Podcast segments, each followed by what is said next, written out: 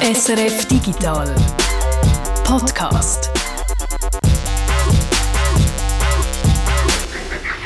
Äh, es ist wieder mal Freitag, diesmal einer, den wir noch nie hatten, der 14. Juli 2023. Wir sind mit drin im Sommer. Und herzlich willkommen zum Digital Podcast. Da sind wir noch nicht mit drin, sondern erst ganz am Anfang bei den Themen dieser Woche nämlich.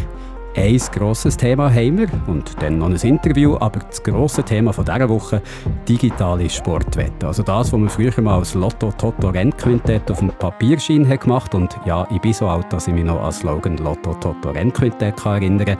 Jedenfalls Sportwetten macht man heute wie so viel anderes digital über das Internet. Das hast du dir angeschaut. Und online sind da auch ganz andere Sachen möglich als früher noch auf dem Papier.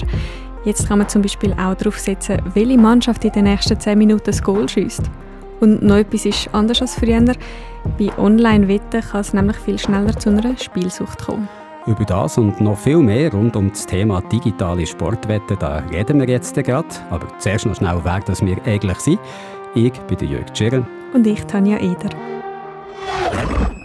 Vor drei Monaten im Frühling haben wir da in dem Podcast eine Doppelfolge über Gratisspiel gemacht. Äh, du erinnerst dich? Du, der Guido hat das gemacht, das weiß ich noch ganz gut. Und wenn ich es jetzt so ganz grob müsste zusammenfassen was dir dann erzählt hat, dann ist mir geblieben, Gratisspiel sind böse und klauen unser Geld. Ja, etwa so. Also es ist um Trickkisten gegangen, also um Tricks, die Gratisspiel einsetzen, um uns zuerst an den Haken zu bekommen, huckt, und dann an unser Portemonnaie anzukommen. Und es ist um Walfisch gegangen, um Sucht. Walfisch, das ist auch noch so ein Wort, wo mir schon dann ist geblieben. Leute, die sehr viel Geld in Gratisspiele stecken und damit eigentlich die ganze Branche so quer finanzieren. In diesem Beitrag haben wir uns auf Gratisspiele, also auf Free-to-Play Mobile Games fokussiert und haben Geldspiel ganz bewusst ausklammert. Geldspiel funktioniert ganz ähnlich wie Gratis-Games, es ist aber doch etwas anderes, weil man halt Geld gewinnen kann. Aber ausklammert, das heisst ja nicht für immer vergessen. Nein, ausklammert heisst, dass wir jetzt genau auf das Thema zurückkommen Wir reden heute über einen bestimmten Typ Geldspiel und zwar über Online-Sportwetten. Sportwetten sind recht verbreitet in der Schweiz, aber bevor wir euch mit den Zahlen bewerfen, schauen wir doch zuerst mal ganz allgemein an, was Sportwetten eigentlich sind. Aber bevor wir ganz allgemein schauen, was Sportwetten eigentlich sind, noch schnell die Frage an dich, Tanja. Du hast gesagt, die sind recht verbreitet in der Schweiz. Hast du selber eigentlich auch schon mal so eine Sportwette gemacht? Also vor der Recherche habe ich das noch nie ausprobiert. Du?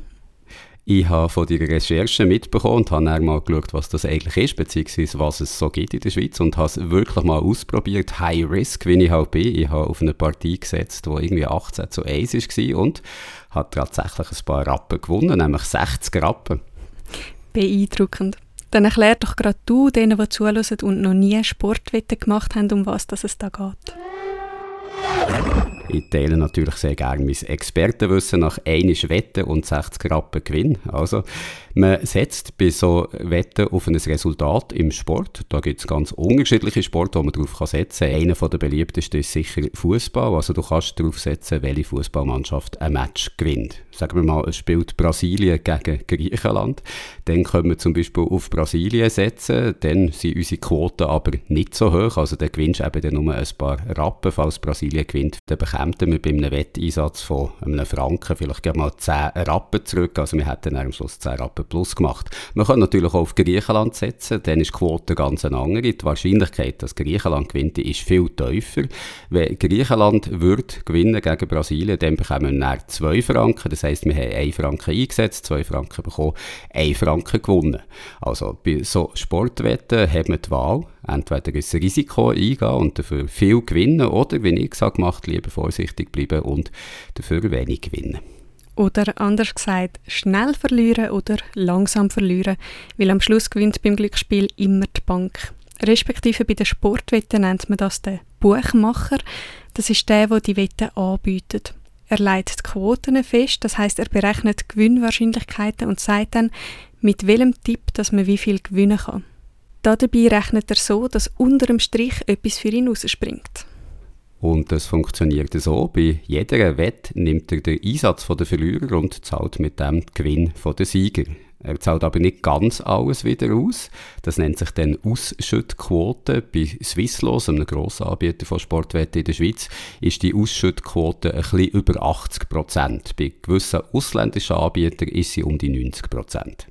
Das heißt also, der Buchmacher gewinnt immer, weil er nicht den ganzen Wetteinsatz wieder ausschüttet. Er behaltet eben 10 bis 20 Prozent. Das Geld, das fehlt dann den Spieler, das heißt, die Spieler verlieren immer. Nicht ein einzelner Spieler in einem einzelnen Spiel, klar, aber über die Zeit gesehen eben schon. Das heißt, manchmal gewinnt man und manchmal verliert man, aber wenn man lang genug spielt, nähert man sich am Schnitt an. Und der Schnitt ist negativ. Man bekommt nicht 100% vom Einsatz zurück. In der langen Frist verliert man Geld. Aber jetzt mal genug mit Prozentzahlen und Mathematik. Was wir eigentlich sagen ist, der Buchmacher der gewinnt immer. Ein einzelner Spieler der kann vielleicht einiges oder zweimal gewinnen oder auch ein paar Mal mehr, aber langfristig gesehen verliert er immer. So viel mal dazu, wie Sportwetten funktionieren. Vielleicht noch das. Man kann nicht nur auf Fußball setzen, sondern auf fast jede Sportart, also auf Speedway, Netball, Sepak Takraw. Äh, Sepak was? Eben ja. Und man kann nicht nur darauf setzen, weil ein Team gewinnt, sondern auch auf alle möglichen Sachen. Wie viel Goal gibt es? Wer schießt Goal? Ist das erste Goal ein Kopfball? Wie viele Eckbälle gibt es? Gibt es schon eine in den ersten acht Minuten?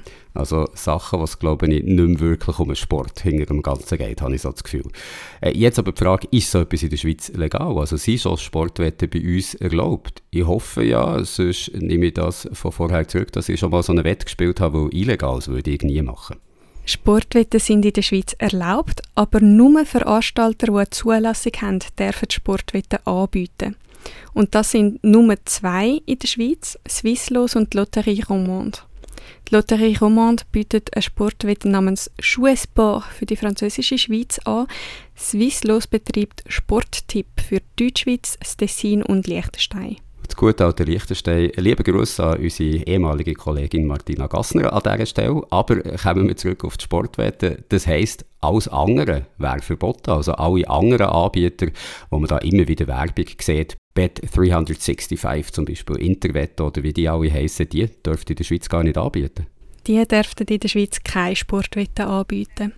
Denn ihre Webseiten werden eigentlich gesperrt, aber die Netzsperre ist nicht besonders effektiv. Genau genommen habe ich nicht mal etwas davon gemerkt, als ich für die Recherche die Webseiten einmal angeschaut habe. Zusätzlich gibt es noch ganz viele so zwielichtige Wettanbieter, Vergleichsportal, wo behaupten, die Webseiten seien legal. Äh, das stimmt nicht. Das ist wirklich von der Grad gelogen. Also die lügen und dürften das eigentlich gar nicht anbieten in der Schweiz. Aber ich als Spieler mache nie mich strafbar, wenn ich auf so eine Webseite gehe. Nein, der Spieler oder die Spielerin macht sich nicht strafbar. Aber wenn dann halt etwas schief läuft, bist du auch nicht geschützt. Also dann müsstest du halt in Malta oder wo auch immer vor das Gericht. Und falls was gewünscht, gibt es keinen Freibetrag, du müsstest das als Einkommen versteuern. Weiss man, wie viele Leute in der Schweiz auf so ausländischen Plattformen spielen? Es gibt eine Studie, laut der spielen doch immerhin zwei Drittel der Spieler nur auf Schweizer Plattformen Sportwetten. Das liegt unter anderem daran, dass sie da eben auf der sicheren Seite sind und auch, dass die Einnahmen von Swisslos in Sport und Kultur fließen. Das restliche Drittel spielt ab und zu oder auch ausschließlich im Ausland. Also das Dritte, das finde ich jetzt noch ziemlich viel, was da im Ausland spielt. Aber wenn wir jetzt schon mal bei den Zahlen sind, machen wir doch gerne mal weiter mit Zahlen. Weiss man, wie populär so Sportwette in der Schweiz überhaupt sind? Also wie viele Leute das in der Schweiz spielen? yes, Zahlen. Bist du ready? Ich bin äh, ready geboren, wie man so schön sagt. Also leg los mit diesen Zahlen. In der Schweiz spielen etwas über die Hälfte der Menschen ab und zu ein Geldspiel. Jeder Sechste spielt mindestens einmal pro Monat. Von den Leuten, die Glücksspiel betreiben, spielt jeder Sechste Sportwetten. Im Schnitt geben Glücksspieler für Sportwetten 100 Franken aus im Monat. Das ist etwas mehr als im Lotto. Dort sind es 60 Franken im Monat. Klar, das ist nur ein Durchschnittswert. Die meisten geben weniger aus und gewisse Leute geben sehr viel mehr aus. In der Schweiz haben etwa 3% der Menschen ein Problem mit dem Spielen. Das sind fast 200.000 Menschen. Bei 1% ist das Problem sogar pathologisch. Spielprobleme können einschneidende Folgen haben. Oft haben die Personen schon über 250.000 Franken Schulden, wenn sie Hilfe suchen.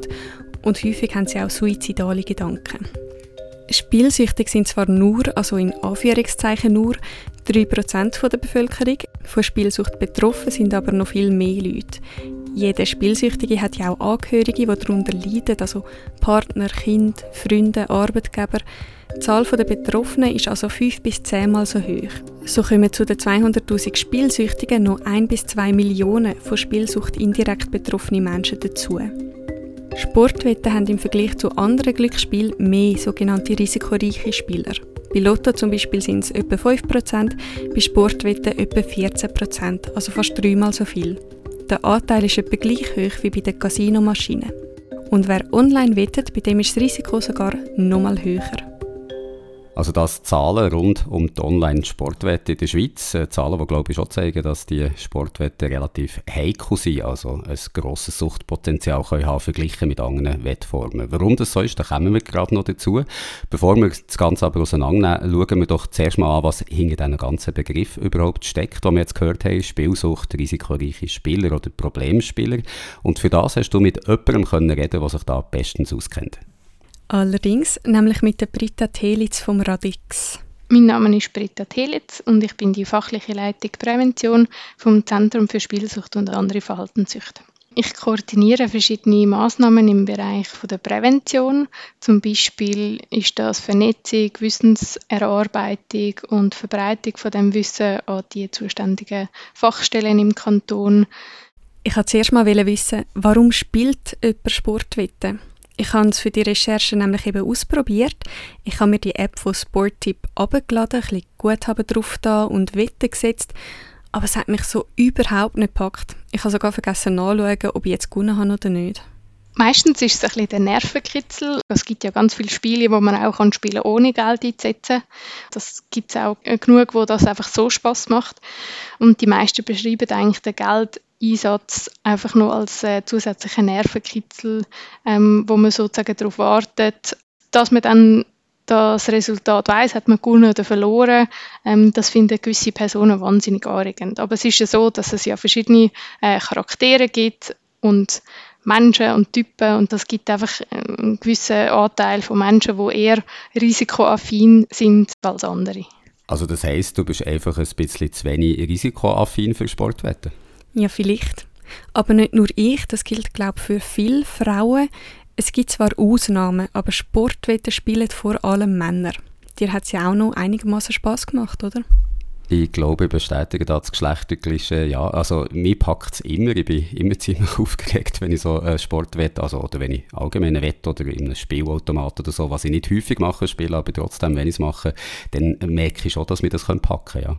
Dir macht es also Spass und so ist es für viele. Für viele ist das Geldspiel ein Vergnügen, aber wie wir gehört haben, wird es für einige eben zur Sucht. Da überwiegen dann die negativen Effekte vom Spiel, also das Geld und die Zeit, wo man aufwendet, die positiven Effekte, also die Geldgewinn und der Spass, wo man hat. Aber obwohl die negativen Effekte überwiegen, kann man nicht aufhören. Ich wollte von der Britta Telitz wissen, wie passiert das, dass man vom Spaß und vom Nervenkitzel in die Spielsucht reinrutscht?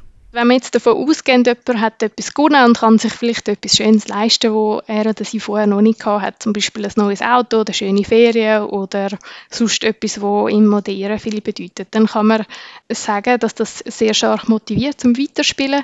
Und das heißt, die Person ähm, spielt dann eigentlich weiter mit der Erwartungshaltung, dass bald wieder ein Gewinn kommt, weil das ist ja die bisherige Erfahrung gewesen, dass wenn man spielt, dass man dann auch gewinnt. Und dann ist die statistische Wahrnehmung geht so wie in den Hintergrund und man erwartet dann eigentlich, dass wieder bald ein Gewinn wird folgen. Und dann verspielt man in der Regel, wenn wir jetzt nochmal von diesen 10'000 Franken ausgehen, die 10'000 Franken wieder und ist auf Null. Und dann ist aber eigentlich wieder ein Moment, wo eine Fehlentscheidung ist, wo, wo viele Menschen mit einer Geldspielsuchterkrankung haben, dass sie dann wie sagen, sie spielen jetzt weiter, weil sie müssen ja nur wieder das, die 10'000 reinholen, die sie damals verloren haben. Und bis sie dann aber merken, dass sie das nicht mehr werden zurückholen, sind sie dann vielleicht schon 10.000 im Minus oder spielen eben immer weiter oder haben dort dann eigentlich die Kontrolle völlig verloren. Und Gedankenkreise ist da auch ganz typisch, dass man nur noch ans Geldspiel denkt, dann kann man das nächste Mal Geldspiel spielen, was spielt man, wie spielt man es und so weiter. Und dass man dann eigentlich weiterspielt, bis das ganze Vermögen weg ist und dann ist meistens eigentlich äh, der Zeitpunkt da, wo dann das Umfeld sagt, du musst jetzt aufhören, der Therapie zu gehen, sonst trennen wir uns oder sonst verlieren wir dich. Und dann ist meistens so die Einsicht von der Person, jetzt muss ich wirklich etwas machen. Die Gedanken kreisen dann also nur noch um das Thema. Es ist äh, fast ein Zwang, dass man spielt. Das kennt man von anderen Verhaltenssüchten, auch bei Gratisspielen, wo wir ja auch schon einen grossen Podcast darüber gemacht haben, ist das so. Die Apps, die sind ja interne Trigger wie Langweile oder Stress geknüpft. Das ist irgendwann ist total automatisch, dass man die Spiele aufmacht, eben wenn man Langweile oder Stress hat. Jetzt kommt bei den Geldspielen aber noch etwas anderes ins Spiel, nämlich das Geld. Schön gesagt. Wenn man mal drin ist, dann passiert das sogenannte Chasen, also das Nachjagen nach dem Verlust. Man muss Geld wieder reinholen. Je mehr man verliert, desto mehr muss man spielen. Und im Gegensatz vielleicht zu so Gratis-Game ist das Geld ja wirklich ein unmittelbarer Grund, wieso man vielleicht überhaupt anfängt mit diesen Spielen. Also wir haben es vorhin gehört vom Nervenkitzel, den man hat, äh, dass es ja schon die Hoffnung gibt auf das grosse Los, das einem da so reinlockt ins Geldspiel. Ja, das habe ich von der Britta Telitz auch wissen es ist doch eigentlich logisch, dass man immer verliert. Das kann man rechnen, das haben wir vorher durchdiskutiert. Am Schluss gewinnt immer die Bank, das weiß man doch. Ja, richtig. Und trotzdem suggeriert zum Beispiel die Werbung von Geldspiel auch, dass man schnell und einfach das grosse Geld machen kann. Es gibt viele sogenannte Influencer, die Strategien erklären, wie man erfolgreich sein kann. Und das spricht natürlich vor allem die ähm, Leute auch an, die das auch wollen, glauben oder eben so die Hoffnung auf das große Glück oder auf das schnelle Geld ist auch ein, ein Grund, warum man sich kann für das Geldspiel entscheiden kann.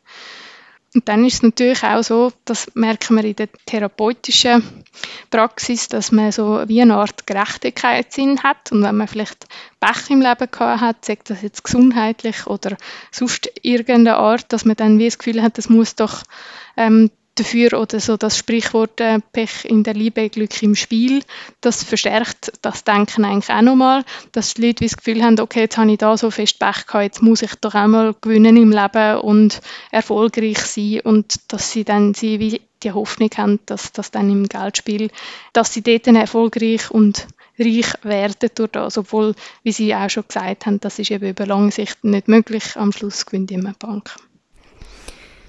Pech im Leben, Glück im Spiel. In Wahrheit hat man dann einfach zusätzlich zum Liebeskummer noch Schulden. Eine recht traurige Geschichte.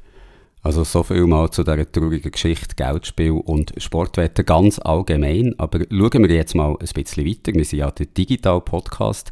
Reden wir also nicht nur über Sportwetten, sondern über Online-Sportwetten.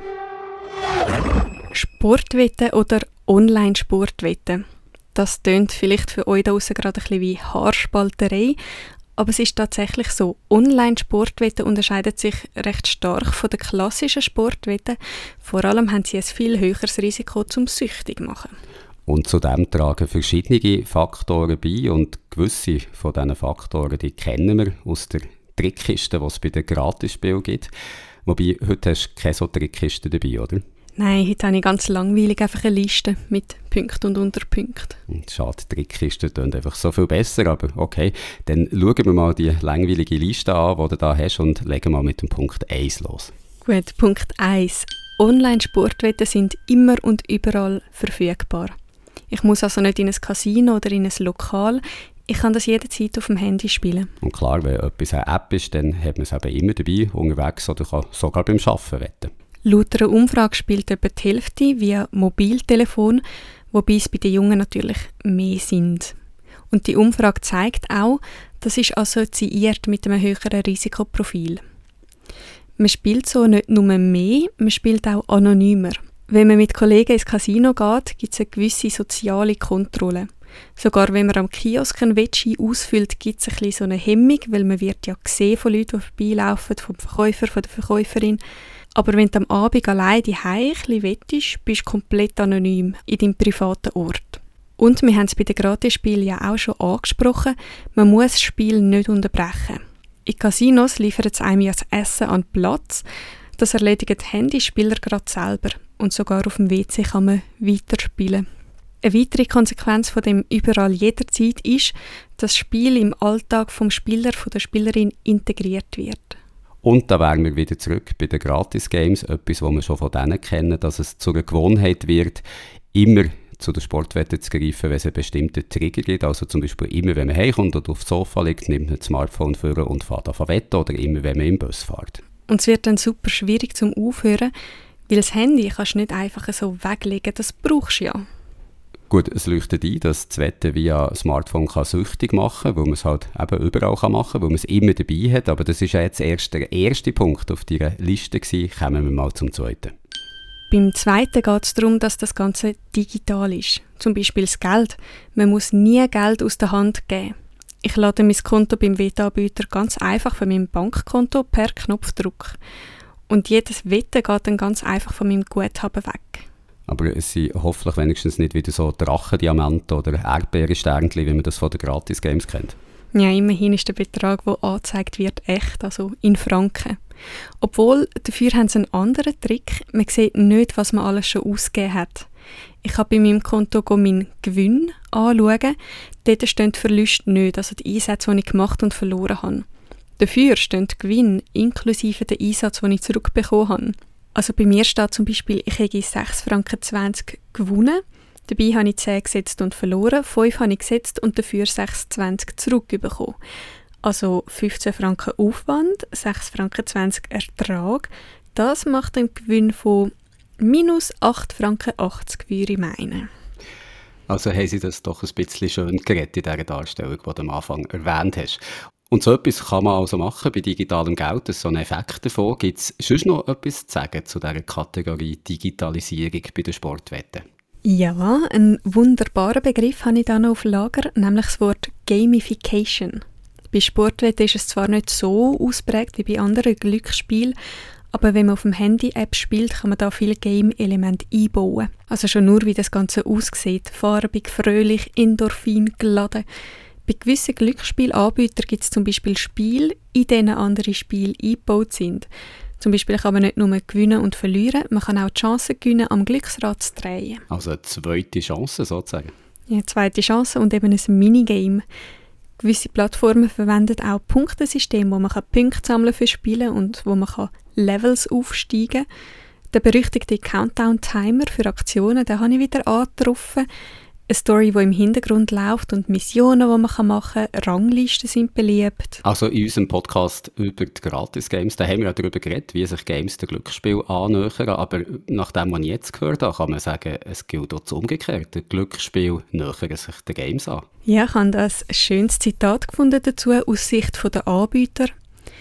After all, more online gamers are starting to experiment with playing online casino games and, in turn, More online casino gamblers are beginning to unwind with online video games. The two seem as though they would be a perfect match made in heaven. Also auf Deutsch gesagt, mehr Gamer probieren heute Online-Glücksspiel und mehr Glücksspieler entspannen sich beim Gamen. Darum eben der Match made in heaven, also so eine himmlische Verbindung. Genau, einfach himmlisch. Gamification hilft Spieler zu binden und ihr Verhalten zu steuern. Und es hilft auch Leute anziehen, die sonst nicht so an Glücksspielen interessiert sind, zum Beispiel Frauen. Fantastisch. Aber zurück zu der Sportwette. Dort ist es ein weniger, hast du gesagt? Ja, dort wird es noch ein weniger gemacht als sonst in Online-Casinos. Ähm, darum würde ich sagen, belassen wir es mal bei dem mit der Gamification und gehen zum nächsten Punkt. Viel und schnell. Viel und schnell, das will heissen, dass man online ein unlimitiertes Angebot hat von Wetten, die man machen kann.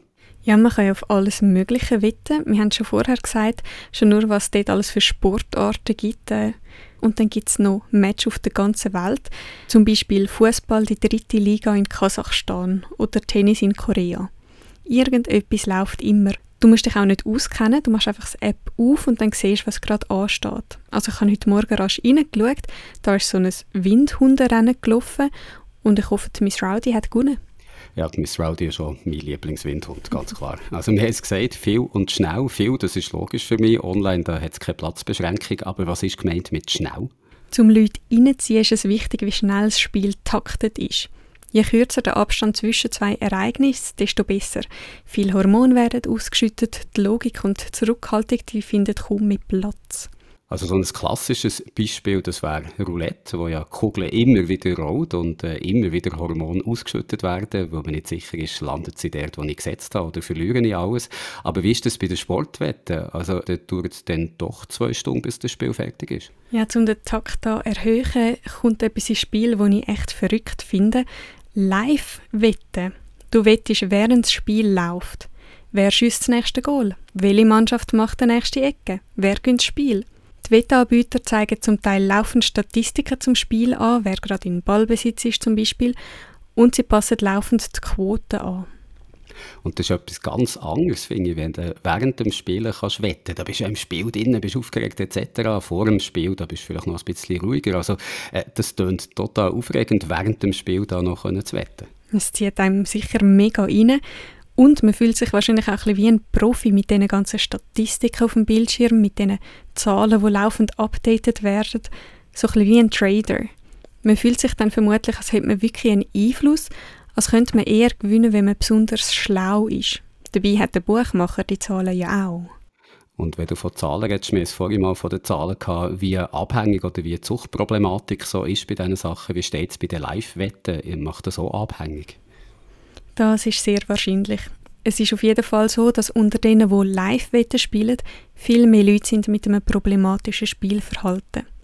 Der Roger Fasnacht von Swisslos, wir hören den dann nachher noch, hat mir gesagt, von ihren 20 Top-Spielern spielt sicher 80% die Live-Wetten. Also jetzt ist klar, viel und schnell, viel, ein riesiges Angebot von allen möglichen Sportmatches rund um den Globus und schnell eben die Möglichkeit, während einem laufenden Match noch zu wetten. Ist äh, schon noch etwas drin in deiner Schublade viel und schnell? Da ist tatsächlich noch etwas drin und das habe ich noch erstaunlicher gefunden als Live-Wetten und zwar simulierte Spiele. Gewisse Wettanbieter zeigen simulierte Spiele, zum Beispiel Fußball- oder Tennismatch. Da kannst du schauen, wie virtuelle Männchen über den Bildschirm rennen und die Spiele die dauern dann nur ein paar Minuten und dann startet gerade direkt das nächste. Also viel bedeutet bei realen Matchen halt immer noch eine endliche Zahl, aber äh, wenn es um virtuelle Matches geht, dann ist die Zahl ja wirklich eigentlich unendlich, was es da geben kann. Also es geht nie die Möglichkeit auf, noch auf etwas zu wetten. Mhm. Egal zu welcher Uhrzeit, es läuft immer etwas.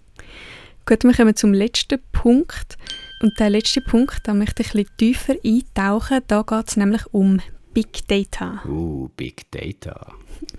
Aber bevor wir da eintauchen, nochmal kurz den Blick zurück Online-Sportwetten. Die machen viel eher süchtiger als klassische Sportwetten, wo man am Kiosk ein Zettel ausfüllt.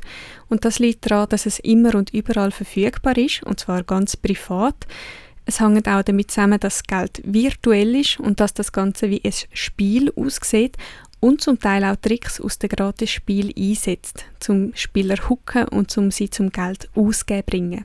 Und es hängt damit zusammen, dass da in so einem schnellen Takt gespielt werden kann, vor allem dank Live-Wetten. Und last but not least hängt es mit etwas zusammen, wo wir jetzt noch gar nicht darüber geredet haben, nämlich, dass man die Daten, die man online, digital von den Spielern kann sammeln und den Spielerinnen, dass man die kann nutzen kann. Und darüber reden wir jetzt als nächstes. Daten, Daten, alles wird gesammelt, was ein Glücksspieler, eine Glücksspielerin online so macht. Manchmal wird auch noch mehr gesammelt als das, was man auf der eigentlichen Glücksspielplattform macht. Man kann auch noch Daten von außerhalb reinziehen, Suchverläufe zum Beispiel, Social-Media-Daten oder Handy-Daten. Jetzt ist die Frage, was machen die Wettanbieter mit all diesen schönen Daten? Man kann die einsetzen für zwei Sachen. Für Marketing, das heißt zum Spieler anwerben, halten, zum Spielen und zum Zahlen bringen aber auf der anderen Seite kann man dort auch einsetzen, zum Spieler zu schützen. Also am konkreten Beispiel, wenn du jetzt von jemandem weißt, dass der oder die eine schlechte Impulskontrolle hat, dann kannst du die Person entweder warnen oder du kannst das Wissen ausnutzen.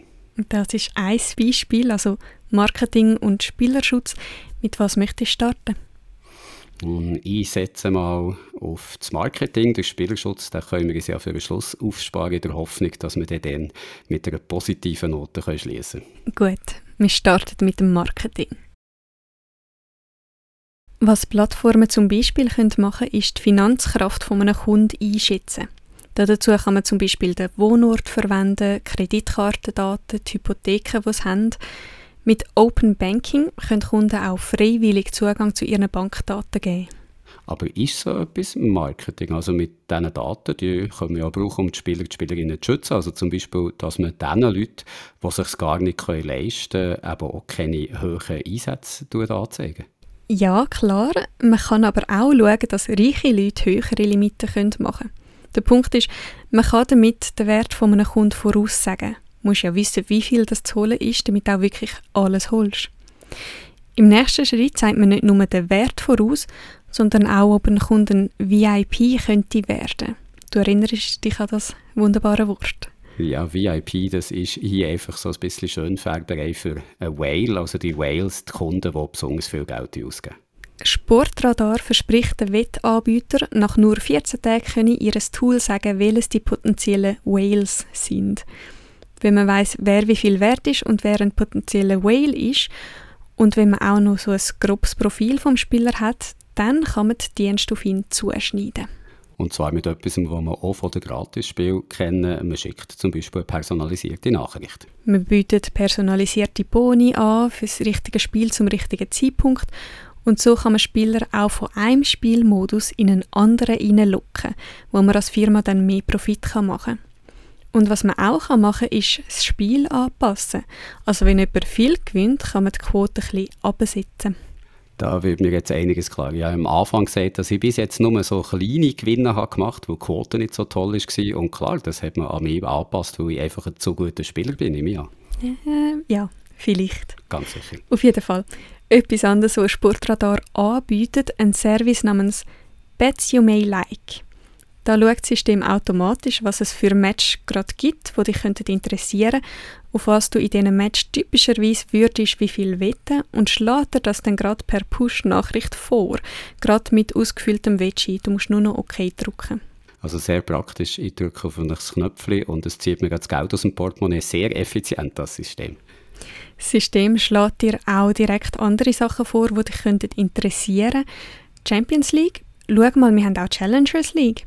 Tischtennis, probier mal Cricket. So wird der Spieler immer tiefer in die Welt hineingeführt.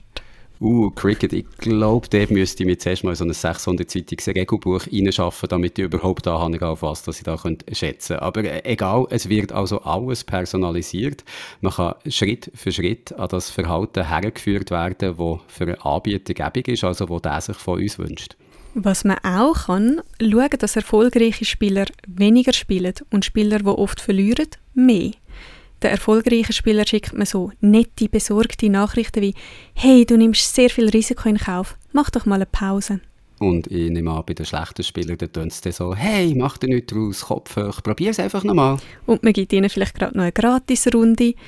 Und da treffen wir dann auch wieder einen alten Bekannten, eines von meinen Lieblingstrickli in der Gratisspiel-Trickkiste, die Near Misses, auf Deutsch beinahe Treffer. Man zeigt diesen Spielern, schau mal, du hättest fast gewonnen. Also wenn es so nah dran war, am riesigen Gewinn, dann will natürlich niemand aufhören. Ja, wer doof. Es hat ja nur so wenig gefällt und dann hat es geklappt. Also das wäre wirklich dumm. Also dann musst du weiterspielen, das ist klar. Also ich fasse mal zusammen, dank Daten, die man von den Spielerinnen und Spielern sammelt, kann man die genau kennenlernen, wer kann wie viel zahlen, wer ist vielleicht ein potenzieller VIP oder auch Whale, wer tickt wie. Mit diesen Daten kann man dann die Spieler, die Spielerinnen dazu bringen, noch mehr zu spielen, riskantere Spiele zu wählen oder vielleicht auch, wie es bei mir wahrscheinlich der Fall ist, weniger zu spielen, weil die Spieler einfach zu gut sind.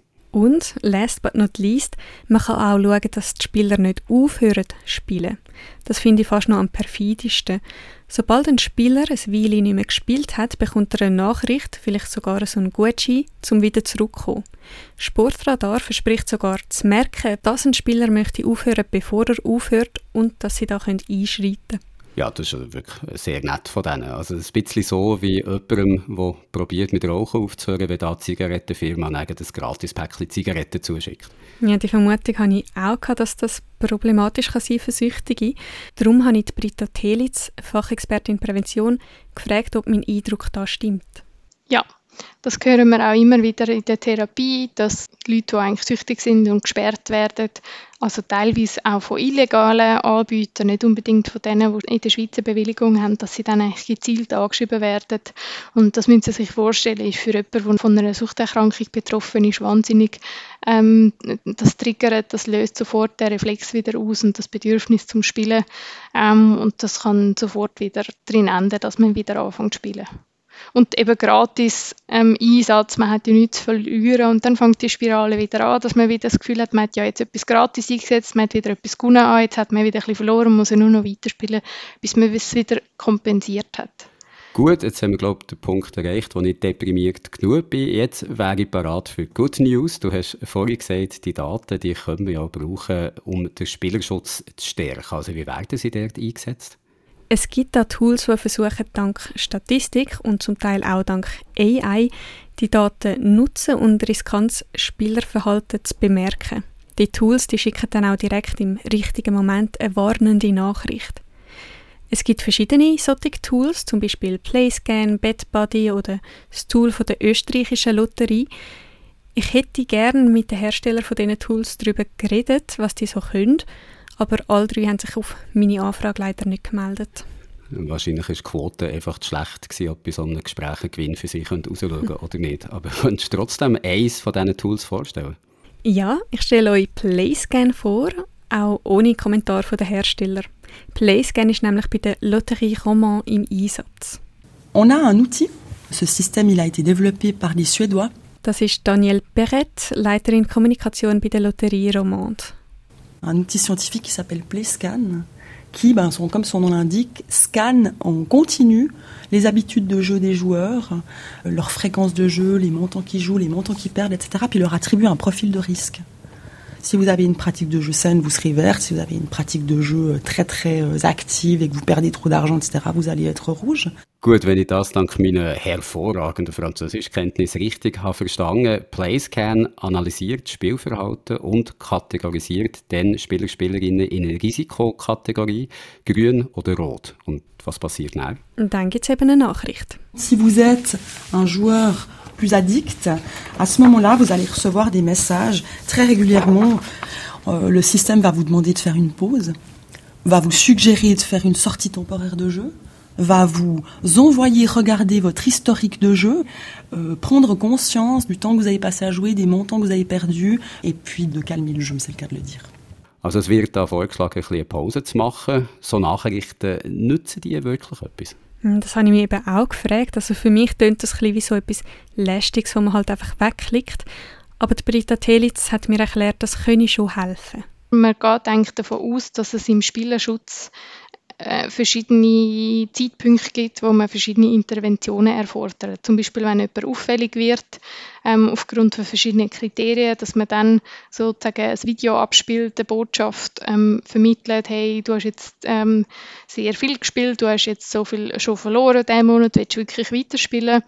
Das kann über längere Zeit auf einen Menschen so wirken, dass man dann eben irgendwann realisiert, okay, ich habe wirklich ein Problem. Wenn es vom Geldspielanbieter kommt und vielleicht von einer Partnerin oder einem Partner und vielleicht noch vom Arbeitgeber, dann kann das wie über längere Zeit, nach einem halben Jahr, wenn man die drei Leute dann gehört hat, kann es wie Klick machen und dann kann es wie anfangen zu denken, so, okay, dort habe ich vielleicht wirklich eine Problematik. Aber es ist natürlich schon so, jemand, der nicht empfängnisbereit ist für so eine Botschaft, an dieser Person prallt das auch ab. Also zusammengefasst nochmal so Nachrichten, die können helfen, aber nur über die Zeit und wenn die Nachricht von außen noch verstärkt wird und wenn der Spieler, die Spielerin überhaupt für so eine Nachricht empfänglich ist. Vorhin bei PlayScan, da haben wir auch gehört, in gewissen Nachrichten, da wird der Spieler, der Spielerinnen auch gesagt, wie viel Geld das sie bis jetzt haben ausgegeben ja, das kann noch wichtig sein. Wenn man online Glücksspiel spielt, dann verliert man recht schnell den Faden, wie viel das man verloren hat. Das hat mir auch Britta Telitz erklärt. Man erinnert sich sehr gut an Gewinn, aber weniger an Verlust das Hirn prägt sich grundsätzlich einfach Gewinn viel stärker ein. Das heißt, die Leute, die dann schlussendlich in der Therapie landen, wissen meistens ganz genau, wie hoch ist ihr erster große Gewinn war, was haben sie an dem Morgen gemacht, was haben sie gegessen, was haben sie angehabt. Die können sich noch wahnsinnig viele Details erinnern von einem sehr weit zurückliegenden Zeitpunkt. Und wenn man sie dann aber fragt, wie viel haben sie denn seither ausgegeben, dann können die Leute das nicht benennen. Also vielleicht ist der erste große Gewinn 10'000 Franken gewesen, aber mittlerweile haben sie 500'000 Franken verspielt, aber das können sie dann wie meistens nicht so genau benennen. Das heißt, der Spieler vor Augen führen, wie viel das sie verloren haben, kann recht etwas ausmachen.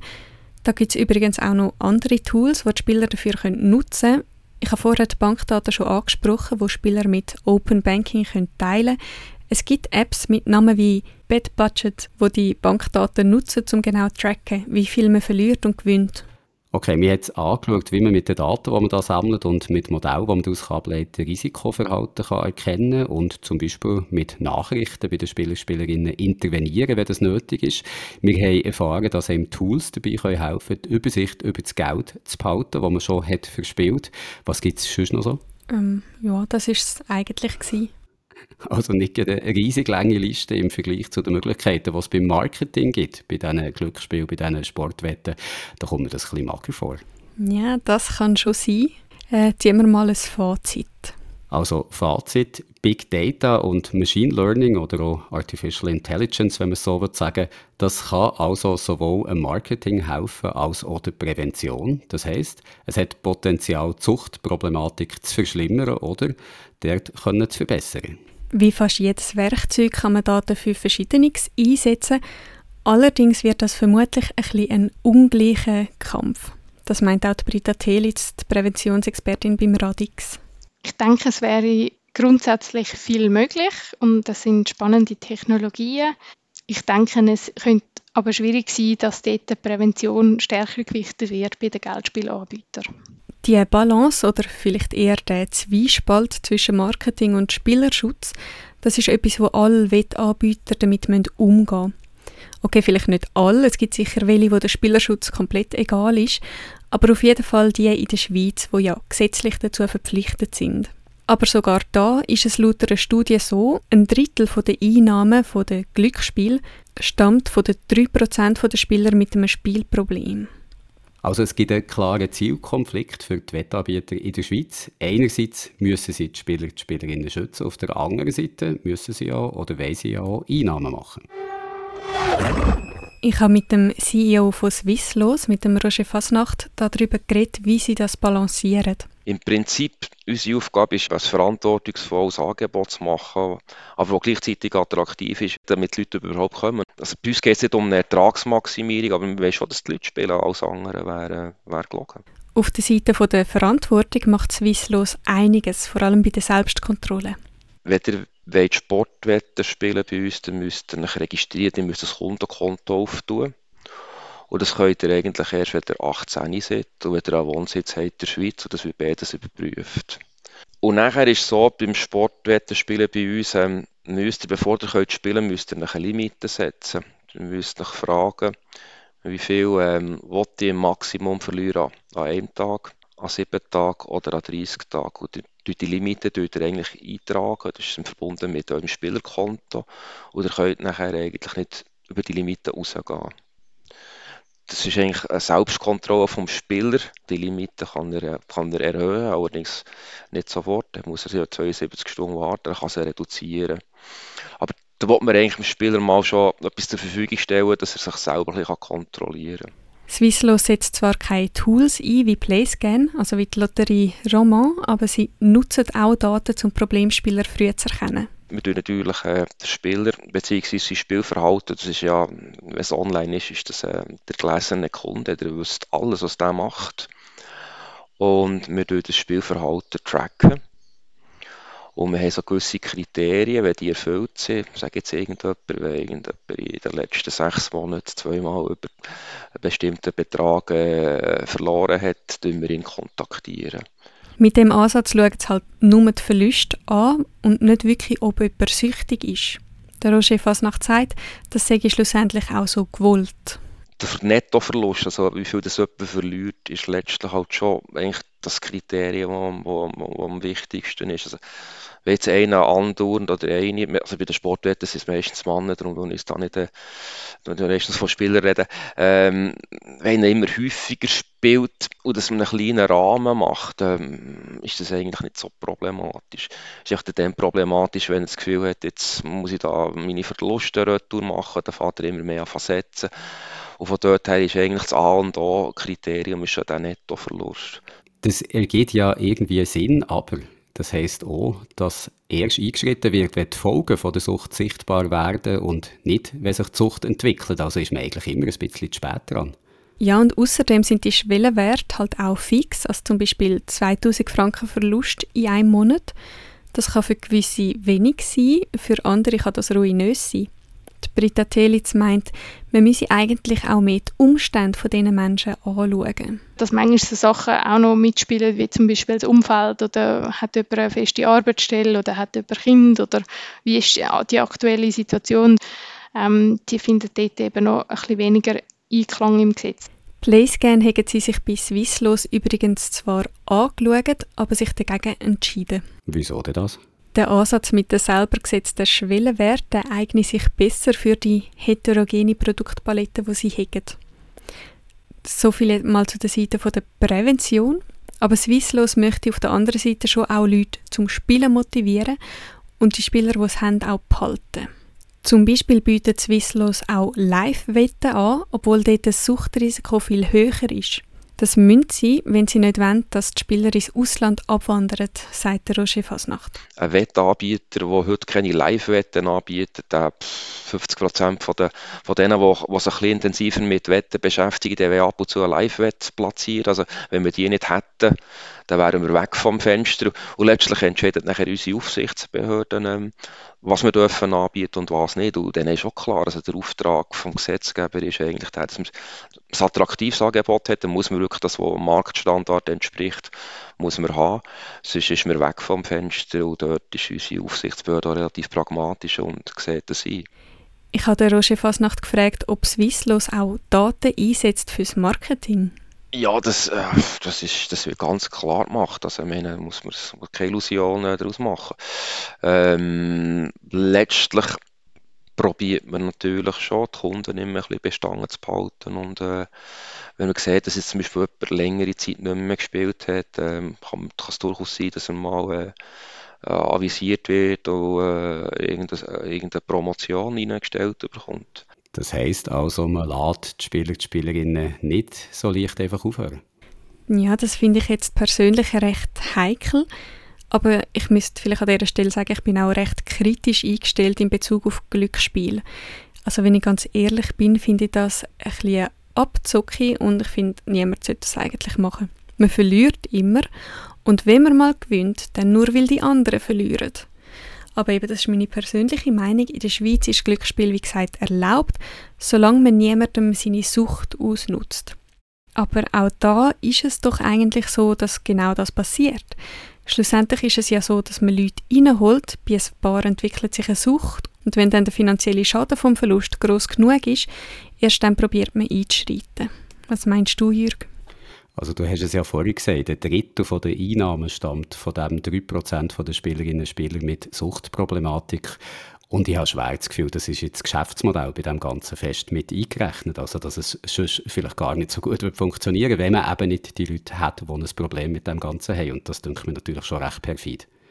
Mich würde es wundern, was ihr da außen so findet. Ist Glücksspiel in Massen okay? Wie viele Daten darf man einsetzen, bevor es manipulativ wird? Wie weit darf man es treiben mit Live-Wetten und Gamification und Werbung, bevor es dann irgendwann nicht mehr fair ist? Ihr könnt euch schreiben auf digital.srf.ch oder auf unserem Discord. Und unser Discord-Server, der heisst immer noch SRF Geek Sofa. Ihr findet die Links zum Server in der Shownote. Und bevor wir diesen Beitrag jetzt aufhören, der doch eher wieder ein bisschen deprimierende Beitrag, du kommst immer mit diesen deprimierenden Sachen, den Gratis-Games und jetzt diesen Sportwetten. Bevor wir jetzt aufhören, noch ein Disclaimer.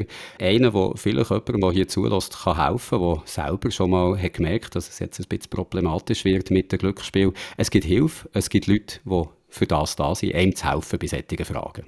Und die Leute würden sich im Fall mega freuen, wenn auch mal jemand zu ihnen kommt, bevor er einen Berg von Schulden hat oder seine Beziehung in die Brüche gegangen ist.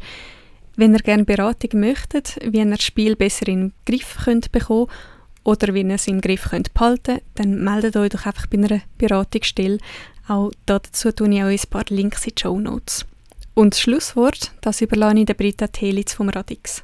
Sportwetten können Spaß machen, wenn man das in, in einem Rahmen macht, wo nicht exzessiv ist. Und was ich da einfach möchte allen auf den Weg geben, wo Sportwetten gerne tätigen, dass ähm, sie Live-Sportwetten lieber nicht machen sollten, weil dort wirklich ähm, ein Drittel von denen, die Live-Sport macht, hat ein problematisches äh, Spielverhalten und dass man dort dann einfach gut darauf achtet, dass man schnell kann den Gedanken entwickeln, dass man selber einen großen Einfluss hat durch seine Sportkenntnis äh, auf die Erfolgschancen, aber dass eigentlich bei jedem Sport immer auch Zufallsanteile dabei sind und die werden eben meistens unterschätzt.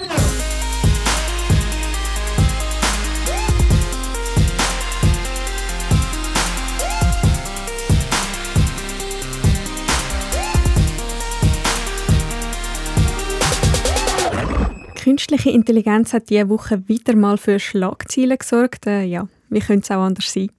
Das Mal ist es wieder ums Urheberrecht gegangen, also um die Frage, ob die Daten urheberrechtlich geschützt sind, mit denen die grossen Sprachmodelle wie zum Beispiel ChatGPT trainiert werden der Christopher Golden und der Richard Cadry, zwei Autoren aus den USA und die Stand-up-Comedian Sarah Silverman, die werfen OpenAI, der Firma hinter ChatGPT, vor, zum Trainieren vom Sprachmodell sei urheberrechtlich geschütztes Material verwendet worden. Darum können ChatGPT jetzt zum Beispiel ein Buch von der Sarah Silverman perfekt zusammenfassen und stellenweise auch wiedergeben, ohne dass Sarah Silverman selber etwas davon hat. So Klagen rund um Urheberrechtsverletzungen beim Einsatz von künstlicher Intelligenz sind im Moment ja ein paar am Laufen. Nicht nur gegen die Entwickler von Sprachmodellen, sondern auch gegen Bildgeneratoren wie Stable Diffusion, wo ebenfalls mit urheberrechtlich geschütztem Material, also Bilder, trainiert worden sind. Es ist noch nicht ganz klar, wie die Klagen ausgehen, ob die Gerichte Klägerinnen und Kläger Recht geben oder ob sie finden, das Training ist zum Beispiel durch die Fair Use Doktrin geschützt, die in den USA gilt.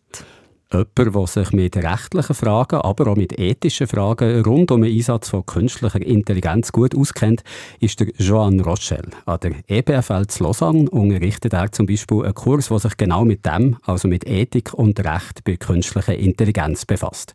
Der Joan Rochelle ist das Jahr auch an einer Veranstaltung am NIF, am Neuchâtel International Fantastic Film Festival, auftreten, einem Tag mit dem Titel Rise of the Robot Artists, wo der Frage ist nachgegangen, ob künstliche Intelligenz vielleicht gleich menschliche Künstlerinnen und Künstler ersetzen Ich habe Joan Rochelle letzte Woche am Anschluss an diese Veranstaltung treffen und mit ihm über künstliche Intelligenz geredet und darüber, was diese Technologie so alles für ethische und rechtliche Probleme mit sich bringt. Das Interview geht 24 Minuten und es fährt jetzt an.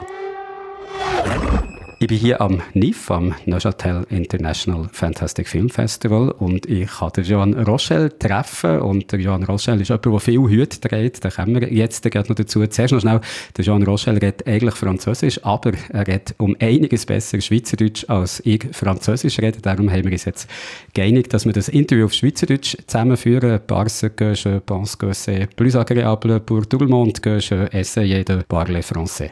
Johan Rochelle, ich habe es vorhin gesagt, ist ein Mann, der viel Hüte trägt. Ihr seid, ich glaube, man kann es so sagen, Spezialist für Innovationsethik. Ihr seid Doktor von Recht und Philosophie. Ihr arbeitet an der EBFL zu Lausanne und an der Uni Freiburg und ihr seid auch Mitgründer und Mitgeschäftsführer von Ethics.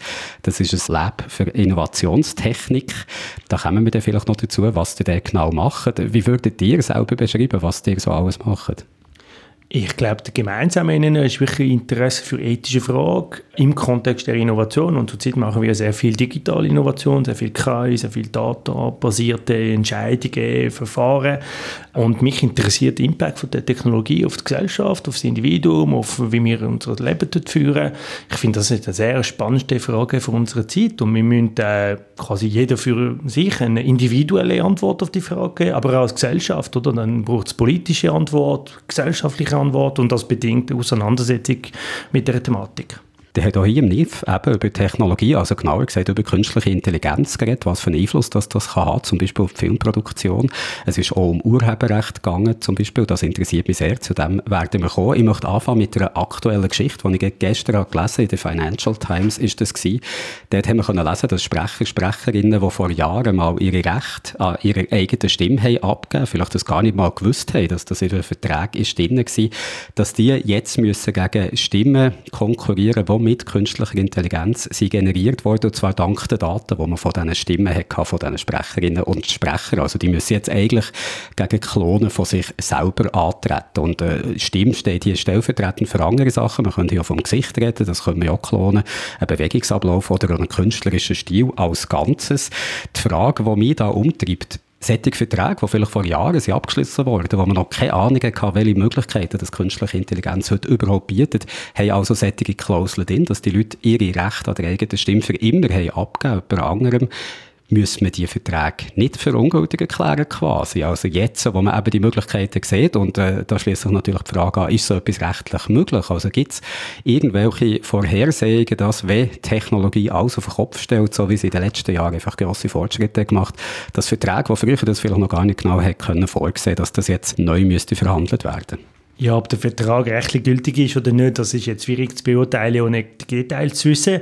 Aber es ist klar, das ist genau der Effekt von Technologie und Innovation. Gell? Ich glaube, Innovation definiert sich dadurch, dass etwas Neues kommt in der Welt, oder? Etwas Neues, das heißt unerwartet, unplanbar, unvorhersehbar vielleicht. Und man hat quasi vorher, da kommt die Innovation, bewegt einiges und kommt nachher, oder? Und ich glaube, wir sollten aufpassen, wenn wir Rechte an Drittparteien übergeben, dass wir wirklich aufpassen, mit was könnte in 20 Jahren mit der Technologie passieren. Viele meiner Kollegen arbeiten mit dem Begriff Recht auf eine offene Zukunft. Und ich glaube, das ist genau die Idee, oder? Wir brauchen das Recht, um sicher zu sein, was ich heute entscheide, hat nicht so negative Auswirkungen auf mir in der Zukunft, auf meine Kinder, auf meine zukünftigen Entscheidungen. Und das möchte ich meine Gestaltungsspielraum, meine Autonomie jetzt, aber auch in der Zukunft sicherstellen. Und das ist extrem wichtig in einer sehr technologisierten Welt, wie unsere Welt, wo wir jetzt nicht können sagen, da kommt bestimmte Technologie, wir reden seit Anfang Jahr sehr viel über ChatGPT oder generative KI allgemein. Was das bewirkt heute, kann man probieren zu beurteilen, was das in fünf Jahren, in zehn Jahren, die neuen Modelle und so wow, da kann man wirklich nicht gut sagen, was auf uns zukommt. Und wir müssen die Gesellschaft und unsere individuellen Entscheidungen dementsprechend gestalten, organisieren, damit in der Zukunft frei können agieren Ich glaube, die Idee von Freiheit heute und in der Zukunft ist für mich extrem wichtig. Wie würde das praktisch genau aussehen, das eben heute so zu gestalten, dass man in Zukunft auch Freiheit hat? Also wie geht man das praktisch an?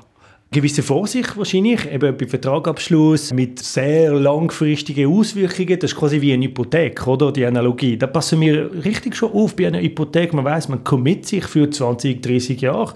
Ich würde sagen, bei ganz vielen Sachen müssen wir wahrscheinlich mit der Analogie schaffen und wissen, ah, da muss ich aufpassen, ich weiß nicht, was in der Zukunft passiert, oder? Einiges haben wir wahrscheinlich schon falsch gemacht seit Anfang an, das hat mit Digitalisierung allgemein zu tun. Wir sind am Anfang in einer Euphoriephase gewesen, wir haben gesagt, wow, da kommt Google, da kommt Facebook, da kommt Social Media. Alles ist äh, schön, interessant, wunderbar. Wir haben extrem viel Data schon gegeben, oder? Und die bekommen wir nie zurück, oder? Und das heißt, die Macht, die mit diesen Data zusammenkommt, die ist auch weg. Und weg für äh, fast immer, könnte man sagen. Wir brauchen jetzt Regulierung, vielleicht auch um diese Vergangenheit zu adressieren, aber das ist eben bedingt möglich, sondern jetzt und vor allem in Zukunft. Ich glaube, das Mindset den Individuen, von den Entscheidungsträger, Politiker, Politikerinnen, da muss man wirklich etwas machen, weg von dieser Euphoriephase, auch weg von der Phase, wo wir denken, ja, wir können nichts machen, oder? Wir müssen einfach Realität akzeptieren, da kommen so Analogien wie, wir müssen auf den Zug einspringen jetzt, oder? Das ist der Zug, der geht jetzt los, der fährt jetzt los. Wenn ich nicht dabei bin, dann bin ich einfach entweder verloren oder ich habe nichts verstanden oder ich habe einfach meine Chance verpasst und ich glaube, die Analogie, die stimmt einfach nicht. Das Bild ist falsch wir haben immer die Chance probieren und wir müssen wirklich probieren, die Technologie zu regulieren mit dem Ziel, eben Freiheit, Solidarität, bestimmte Werte, die wir finden, die sind wirklich wichtig, auch zu regulieren. Jetzt hat ihr selber so ein bisschen gesagt, ja, probieren und nicht einfach resignieren quasi und sagen, es ist eh schon zu spät, aber gleichzeitig sagen die auch, und das wäre jetzt gerade meine nächste Frage gewesen, ist es nicht vielleicht schon zu spät? Also sehr, sehr viel von diesen Daten haben wir schon abgegeben, sehr, sehr viel von diesen Daten sind schon gebraucht worden, um KI-Modelle zu trainieren. Aus diesen Daten können wir vielleicht auch synthetische Daten generieren, die zwar noch mit dem Original zu tun haben, aber man kann nicht sagen, die gehören noch irgendjemandem. Also sind wir vielleicht nicht schon an einem Punkt, wo es zu spät ist, überhaupt noch etwas zu machen, weil all die Daten eben schon abgegeben wurden und jetzt schon lange gebraucht werden Das ist richtig. Daten sind abgeworden, Modelle sind trainiert worden und das können wir per Definition nicht mehr ändern. Aber wir können jetzt agieren. Es geht darum, die Macht von den Unternehmen, das sind oft private Unternehmen, oder, zu beschränken, probieren wieder mal unter Kontrolle zu bringen. Aber ja, ein Stück weit. Und ich glaube, das ist eine wichtige Lesson, auch für Policy Making, für Entscheidungsträger, Trägerinnen. Wir, wir haben einfach einen Fehler gemacht. Wir sind ein Stück weit naiv gewesen in der ersten Euphoriephase oder Resignierungsphase kurz nachher. Und äh, wir müssen den Fehler nicht wiederholen. Und jetzt kommt generative KI, so ChatGPT, Midjourney für die Bilder. Und ich glaube, wir müssen wirklich den Fehler nicht machen und sagen, ey, Politik kommt jetzt zuerst und wir müssen ernsthafte gesellschaftliche Auseinandersetzung an zu dieser Technologie, zu der Familie von Technologie. Und wir müssen zu einem Entscheid kommen, und das geht über das Parlament, das geht in der EU, das geht in den USA, das geht vielleicht auch in Indien, wenn möglich auch in, in China, aber China ist wahrscheinlich ein ganz anderer Kontext. Aber wir müssen nicht resignieren. Ich glaube, das ist eine ganz wichtige politische Botschaft. Oder? In dem Land, in der Schweiz, ist das Jahr Wahlen. Oder? Wir schicken 246 Leute nach Bern, das sind unsere Parlamentarier, und sie müssen sich mit dem Thema befassen. Es kann irgendwie nicht sein, dass wir nicht wissen, was ist deine Position als Parlamentarier zu dem Thema. Schauen wir doch die generativen KIs mal genauer an. Also eben ChatGPT zum Beispiel, Midjourney, künstliche Intelligenzen, die auf Befehl hin können Texte generieren oder Bilder generieren. Eine grosse Frage, die sich beim Einsatz von diesen Technologien stellt, ist das Urheberrecht. Also eben genau die Frage, wem gehört zum Beispiel ein Bild, das von Midjourney generiert wird? Gehört es einem Mensch, der den Prompt hat gegeben, vielleicht einen sehr spezifischen Prompt, einen sehr ausgefuchsten Prompt, wo sehr viel Gedankenarbeit ist reingeflossen, hat der ein Anrecht darauf oder die, die das hat eingegeben hat es vielleicht Künstler, wo Daten sind gebraucht wurden, oder die vielen, vielen Künstler, die Daten sind gebraucht wurden, um Midjourney überhaupt können zu trainieren, dass die Maschine überhaupt ein Bild kann machen kann, hat die ein Anrecht? Oder ist es die Firma hinter Midjourney, die Leute, die vielleicht den Code haben geschrieben, oder ist es am Schluss sogar die Maschine selber? Also es sind viele, viele Fragen, wem das da was gehört. Wo steht man da jetzt? Was ist so der Stang, wenn es darum geht, Urheberrecht und generative KI? Ah, der Stand ist kompliziert, da bewegt sich einiges in der Branche, wenn man so will. Es geht um geistiges Eigentum generell, um Urheberrecht im Spezifischen. Und ich glaube, das ist ganz interessant. Da kommt eine neue Technologie, oder ob sie wirklich so neu ist, kann man diskutieren, aber da kommt quasi in der breiten Public eine neue Technologie, die wird gebraucht. Und die ist eine Herausforderung für viele Grundbegriffe vom Urheberrecht, oder? Wer er findet etwas, wer schafft bestimmten Content, wo schutzwürdig ist. So alle die vielen Begriffe im Urheberrecht sind voll direkt tangiert von generative KI. Und das Recht muss eine Antwort parat haben, oder? Und da braucht Zeit, es braucht ein paar Fälle wahrscheinlich von dem Gericht, wo Rechtsprechung wird sich entwickeln ich habe da keine große Angst. Oder? Das Recht ist flexibel genug, um diese Technologie auch zu integrieren. Oder? Und wie Sie das beschrieben haben, ich glaube, das ist richtig. Wir müssen das als eine Art Vielfalt von Akteuren, die sich beteiligt am Prozess von, da wird etwas geschaffen, oder? Ein Bild, ein Film, ein Text. Und sehr viele Leute, sehr viele Menschen, vielleicht auch Unternehmen, sind beteiligt an dem Prozess. Und die Frage ist, ist das immer noch die richtige Art und Weise, auf das Problem zu schauen? Jetzt meine, da, wir müssen einfach das Ding gut verteilen. Also schlussendlich geht es um, um Geld, um Verantwortung, um Accountability auch, wenn es ein Problem gibt. Oder wir müssen wissen, wer, wer ist eigentlich zuständig, wer, wer muss da stehen, falls quasi es schief läuft. Oder? Und da müssen wir einfach ein bisschen komplexer werden und schauen, wie können wir das verteilen. Es gibt Verteilschlüssel, es gibt auch verschiedene Fragen, wie wir das können auf diese Kette von möglichen involvierten Menschen und Unternehmen können verteilen und Wir haben das heute am, am NIFA gehört, oder? Das ist ganz interessant für junge Künstler, Künstlerinnen. Ich habe zum Beispiel einen, einen Stil entwickelt, das ist mein Stil als Künstler, oder? Und ich werde von der Maschine einfach kopiert, oder? Und das ist das Problem für mich als Künstler. Ich muss irgendwie mein Leben können verdienen da ist einfach eine sehr große Challenge, oder? Wir diskutieren immer die, die Klassiker, oder Rembrandt, Picasso, die sind nicht mehr geschützt, gehen wir davon aus. Aber der aktuell lebende junge Künstler, Künstlerin, der braucht wirklich einen Schutz für sein Werk. Es wird einfach kopiert. Und zwar sofort, oder? Und dann wird sofort verteilt, braucht für Kommunikationskampagnen, wird für irgendeinen Zweck wird das braucht oder sogar missbraucht. Und wir, wir brauchen eine Regel. Ich spüre das ganz stark. Wir sind seit Anfang an mit vielem Kontakt. Es ist recht Unsicherheit, oder? Es ist wirklich nicht klar, was gilt jetzt? Wie kann ich mein Werk, meine Arbeit, wie kann ich das schützen? Und auf der anderen Seite, Leute, die solche Tool brauchen, was kann ich, was darf ich überhaupt mit dem Resultat von meinem Arbeit als Kommunikationskampagnenleiter, als äh, quasi auch die ganze Kreativwirtschaft, oder groß gesagt. Was dürfen wir überhaupt mit dem anfangen? Und das ist wirklich eine Phase der rechtlichen Unsicherheit und wir müssen einfach ein bisschen, ein bisschen warten wir müssen nicht völlig passiv bleiben. Ich glaube, die jungen Künstler, Künstlerinnen müssen agieren, müssen aktiv werden, um eben die ganze Arbeit zu schützen. Da ist viel auf dem Spiel, oder? Die Entwickler, Entwicklerinnen von der Technologie, ich glaube, das ist denen schon bewusst, da passiert einiges, oder? Sie haben einen großen Impact, ganz viele Leute, aber sie haben nicht so viel Anreize, sich um die Situation von Frau X oder Y zu kümmern, oder? Die, die müssen aktiv werden. Probleme hat er jetzt äh, sehr schön beschrieben. Die Lösungen, die zeichnen sich noch nicht so ab, wie es mir scheint. Nein, Lösungen sind eben kompliziert. Es gibt die rechtliche Schiene, wie gesagt, da muss man wahrscheinlich ein bisschen warten erstens oder als betroffene Person aktiv werden und probieren, welche seine Rechte durchzusetzen. Es gibt klar aber die gesellschaftliche, politische, ethische Frage, oder? Die ist viel breiter, oder? Und äh, ich glaube, das ist wichtig auch zu betonen. Es darf irgendwie nicht sein, die Diskussion wird nur von Juristen, Juristinnen, Spezialisten geführt. Es ist wirklich einfach eine breite Diskussion, oder? Und ich glaube, schlussendlich kann man das wirklich pushen und sagen, die ethische Frage geht bis zu was macht ein Mensch aus, oder? Was macht ein Mensch speziell? Lange haben wir vielleicht gesagt, oh, es geht um Schachspiele. Schachspiele ist etwas nur für Menschen. Es geht um Kreativität, es geht um eben das Spiel, oder? Okay, haben wir gesehen, Gary Kasparov gegen Deep Blue Ende 90er Jahre hat verloren, oder? Und jetzt kommt kein Mensch auf die Idee zu sagen, ey, der, ein menschlicher Spieler wird besser spielen als ein Computer. Das ist vorbei, oder? Jetzt kommt Kreativität. Vielleicht, ah, das ist etwas ganz Spezielles. Das können nur Menschen sein, kreativ. Und jetzt kommt ChatGPT, generative KI, und dann, ah, vielleicht müssen wir das auch überdenken, oder? Oder auf jeden Fall definieren, was ist genau Kreativität? Und wieso ist das so speziell, dass nur Menschen können kreativ sein Und das ist die interessante Debatte, finde ich, diese Technologie, die zwingt uns nochmal die Frage zu stellen, was macht uns speziell?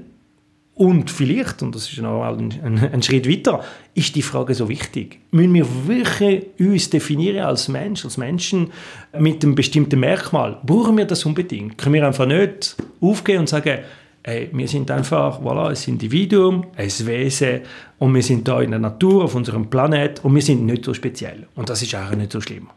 Ich habe es am Anfang gesagt, ihr seid Mitgründer vom Beratungsunternehmen Ethics und auf der Homepage von Ethics habe ich so ein bisschen Beschreibung gelesen. Wir unterstützen Sie dabei, ethische Herausforderungen neuer Technologien und Produkte zu erkennen und verantwortungsvoll mit ihnen umzugehen. Wie macht ihr das genau? Wir sind ganz fest der Überzeugung, Ethik ist gut für Innovation im Sinne von, das ist nicht das Verständnis von Ethik, wo wir können meinen, es ist, wir sagen einfach, das ist richtig, das ist falsch, das ist gut oder schlecht, so quasi Lampensystem oder rot oder grün. Ich glaube, das ist nicht ein sehr interessantes Verständnis von was ist Ethik, sondern wir meinen, Ethik macht Innovation nachhaltiger, oder? Und das heißt, Ethik ist nicht nur am Schluss des Innovationsprozesses, quasi kommt als letzte Test, wie ein Compliance-Test und sagt einfach rot oder grün, sondern Ethik ist für den ganzen Prozess relevant. Oder? Es kommt ganz am Anfang bei den strategischen Entscheidungen, Design vom Produkt, Ziel vom Produkt, oder? was wollen wir überhaupt erreichen als Firma, als öffentliche Institution. Das betrifft nicht nur Privatunternehmen, oder? das betrifft auch Klein, Kanton, Bund. Und ich glaube, der ganze Prozess soll ethisch korrekt gestaltet werden und wir sind ganz fest der Überzeugung, da braucht es manchmal externe Unterstützung und äh, wir sind gerne bereit, wie andere Kollegen, Kolleginnen das zu erlauben, diese kritische, ethische Begleitung von den Innovationsprozessen. Ethics wird unter anderem auch überprüfen, ob Algorithmen von künstlicher Intelligenz ethische Kriterien erfüllen. Da frage ich mich, wie will man das machen bei so etwas so Komplexem wie künstlicher Intelligenz, wo ja in Filmen äh, so eine Art Blackbox gleicht, also wo man manchmal gar nicht genau weiß, auf welchen Input schlussendlich was wird rauskommen und wo einfach wirklich hyperkomplexe Statistik dahinter steht. Nicht unbedingt Intelligenz wie beim Menschen, aber doch sehr, sehr komplexe Systeme. Also wenn wir da zum Beispiel von Bias in Datensätzen reden, also dass bestimmte Gruppen oder bestimmte Werte in einem Datensatz zu wenig vertreten sind, dann muss man auch sagen, und das hätte ich vor Jahren ja im Vortrag sehr schön gesagt, hier am NIF, kein Datensatz ist ohne Bias. Also kein Datensatz ist so gross, so umfassend, dass er wirklich die Wirklichkeit würde repräsentieren diskutieren. Es hat immer ein bisschen Ungleichgewicht drin. Wenn ihr jetzt sagt, ihr wollt überprüfen, ob äh, künstliche Intelligenz eben auf ethischen Grundsätzen, ob da alles stimmt, wer soll denn festlegen, welcher Bias das okay ist und welcher nicht? Ja, das würde sicher dazu gehören. Das, ich möchte das betonen. Das wäre wirklich nur ein Teil, oder? Nachher kommen ganz äh, spannende Fragen zum Kontext von der Verwendung von dem äh, AI-System. Ist nicht das Gleiche, ich, ich bin eine Marketing-Company oder Marketing-Firma oder ich bin SBB oder ich bin Bundespolizei oder der Kontext, wer braucht die Technologie, ist auch entscheidend, um zu wissen, welche Standards soll Technologie erfüllen, wie gut qualitativ soll die Technologie sein, oder? Ich glaube, da muss man extrem aufpassen. Wir reden immer von dieser Technologie, aber diese Technologie ist nie allein auf der Welt, oder? Ist immer Teil von einem Kontext, wird vom Menschen gebraucht und wir müssen das unbedingt in Betracht ziehen. Zur Frage von der Bias, ich glaube, das ist der ursprüngliche Geburtsfrage von der ganzen Data- und KI-Ethik, oder? Die Frage ist mit den Bias gekommen, weil es gibt wunderbare, jetzt gut bekannte Beispiele von Diskriminierung, oder es geht um Kreditkarte-Algorithmen, es geht um Lebenslaufanalyse-Tool. Alle sind einfach immer der Gefahr ausgesetzt, ah, eine bestimmte soziale Gruppe, das können Männer, Frauen, es können soziale Gerechtigkeitsfragen, es können Herkunft, es könnte mein Familienname sagt über mir etwas. Es können verschiedene sein und die Gefahr ist immer, ich werde als Teil einer bestimmten sozialen Gruppe möglicherweise diskriminiert vom Tool, oder? Und da beginnt Diskussion, da beginnt die kritische, ethische Begleitung von der Entwicklung von so einem Prozess und wir fragen, okay, liebe Ingenieure, Ingenieurinnen, Designer von dem Tool, was ist dein Datensatz, oder? Womit hast du dein Tool trainiert? Was für Data hast du gebraucht? Und da beginnt Diskussion und die ist nicht unbedingt technischer Natur, oder? Die wird manchmal als technisch verkauft als sehr komplex, um, ein bisschen meine Interpretation manchmal zu sagen, das ist zu kompliziert für dich, bitte lass mich in Ruhe, ich weiß schon, wie ich meinen Job machen. Und ich glaube, das ist zu wichtig, um zu sagen, ey, das ist nur eine Ingenieurfrage, oder? So ist es wirklich nicht. Und das heißt, wir müssen in die Diskussion einsteigen und dann schauen, okay, Datensatz, okay, was gibt es für Kategorie, wie wird Realität dokumentiert, welche Eigenschaften von der Realität werden als wichtig oder als nicht wichtig eingestuft und was passiert mit den Data. Und da kann man eine wunderbare Diskussion führen. Es geht sehr oft um Fairness, oder? Viele Company, viele Unternehmen würden einfach sagen, ey, wir brauchen fair Algorithmen, fair KI-Systeme. Wird damit gemeint, die keine Ungerechtigkeit produzieren, oder? Und da beginnt die Diskussion, okay, was bedeutet genau für die anhand von deinem Wert als Firma oder als Individuum, was bedeutet Gerechtigkeit, Ungerechtigkeit, Diskriminierung. Da kann man eine wunderbare Diskussion führen. Die führt in der Regel zum Beispiel CV-Analyse oder äh, wie gesagt die verschiedenen Kreditkarte-Beispiele, die führt immer zu einer Frage, welche Art von Bild von der Gesellschaft brauchen wir, um eine bestimmte Technologie, zum Beispiel KI, zu programmieren? Welches Bild, welche Repräsentativität von der Gesellschaft wollen wir? Ist das eine Gleichheit, zum Beispiel von Mann und Frau? Oder nein, es ist nicht unbedingt Gleichheit. Es ist zum Beispiel Stand der Dinge heute. In der Gesellschaft heute sind Männer und Frauen auf dem Arbeitsmarkt nicht gleichgesetzt, oder? Soll das Basis sein oder Gegensatz dazu eine Art Idealbild wird als Basisberuf für die Technologie. Und das sind solche Diskussionen, die müssen wir unbedingt mit den Ingenieuren, Ingenieurinnen, Designer, Designerinnen führen, weil es steht sehr viel um dem Spiel, weil sobald die Tools nachher parat sind, die werden da verbraucht und nachher ist Kontrolle über was passiert genau in dem Tool, das ist nachher zu spät. Aus dem Grund muss Ethik wirklich ganz am Anfang vom Prozess da sein und nachher kritisch begleiten. Da sind wir ganz fest der Überzeugung. Ihr sollt langsam zum Schluss kommen, damit ihr euren Zug nicht verpasst. Wir haben jetzt so die ganzen rechtlichen und auch ethischen Fragen, die sich rund um den Einsatz von künstlicher Intelligenz, von generativer künstlicher Intelligenz so stellen, nur können streifen. Also wir haben vor allem jetzt geht über Urheberrecht, aber auch um so Bias, was sich einschleichen in Datensätze.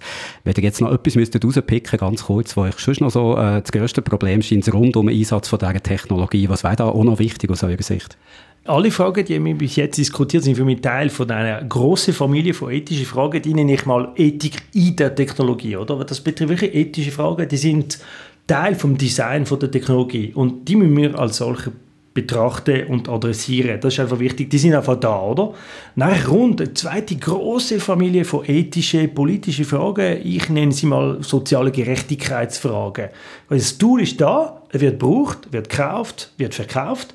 Das hat einen Impact auf die Leute. Impact auf Team, Impact auf Unternehmen, Impact auf wie wir zusammen arbeiten, leben.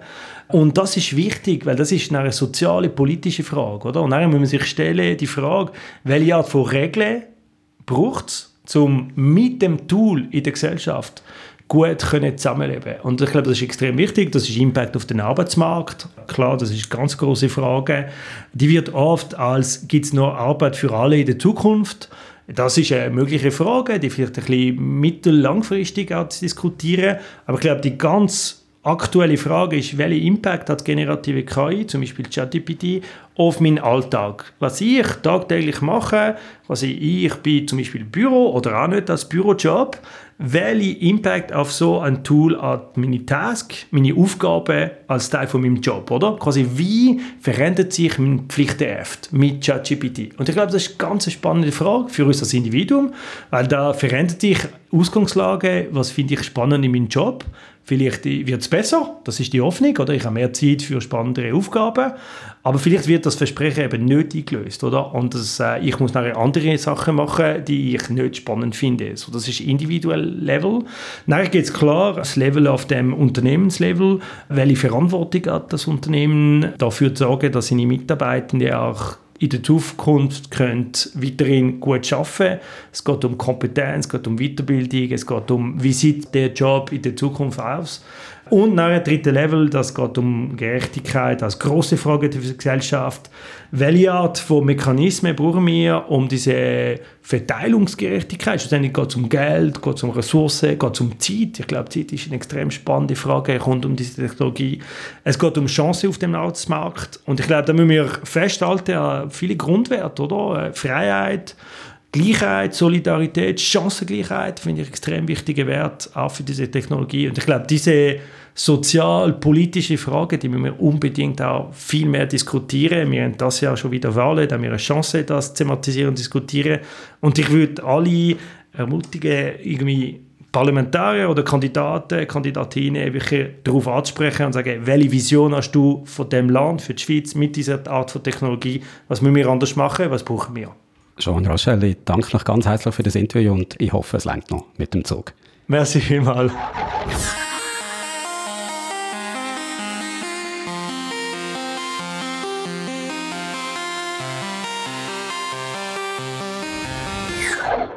Uiuiui, hat der Joan Rochelle seinen Zug dann noch verwünscht, weißt du das?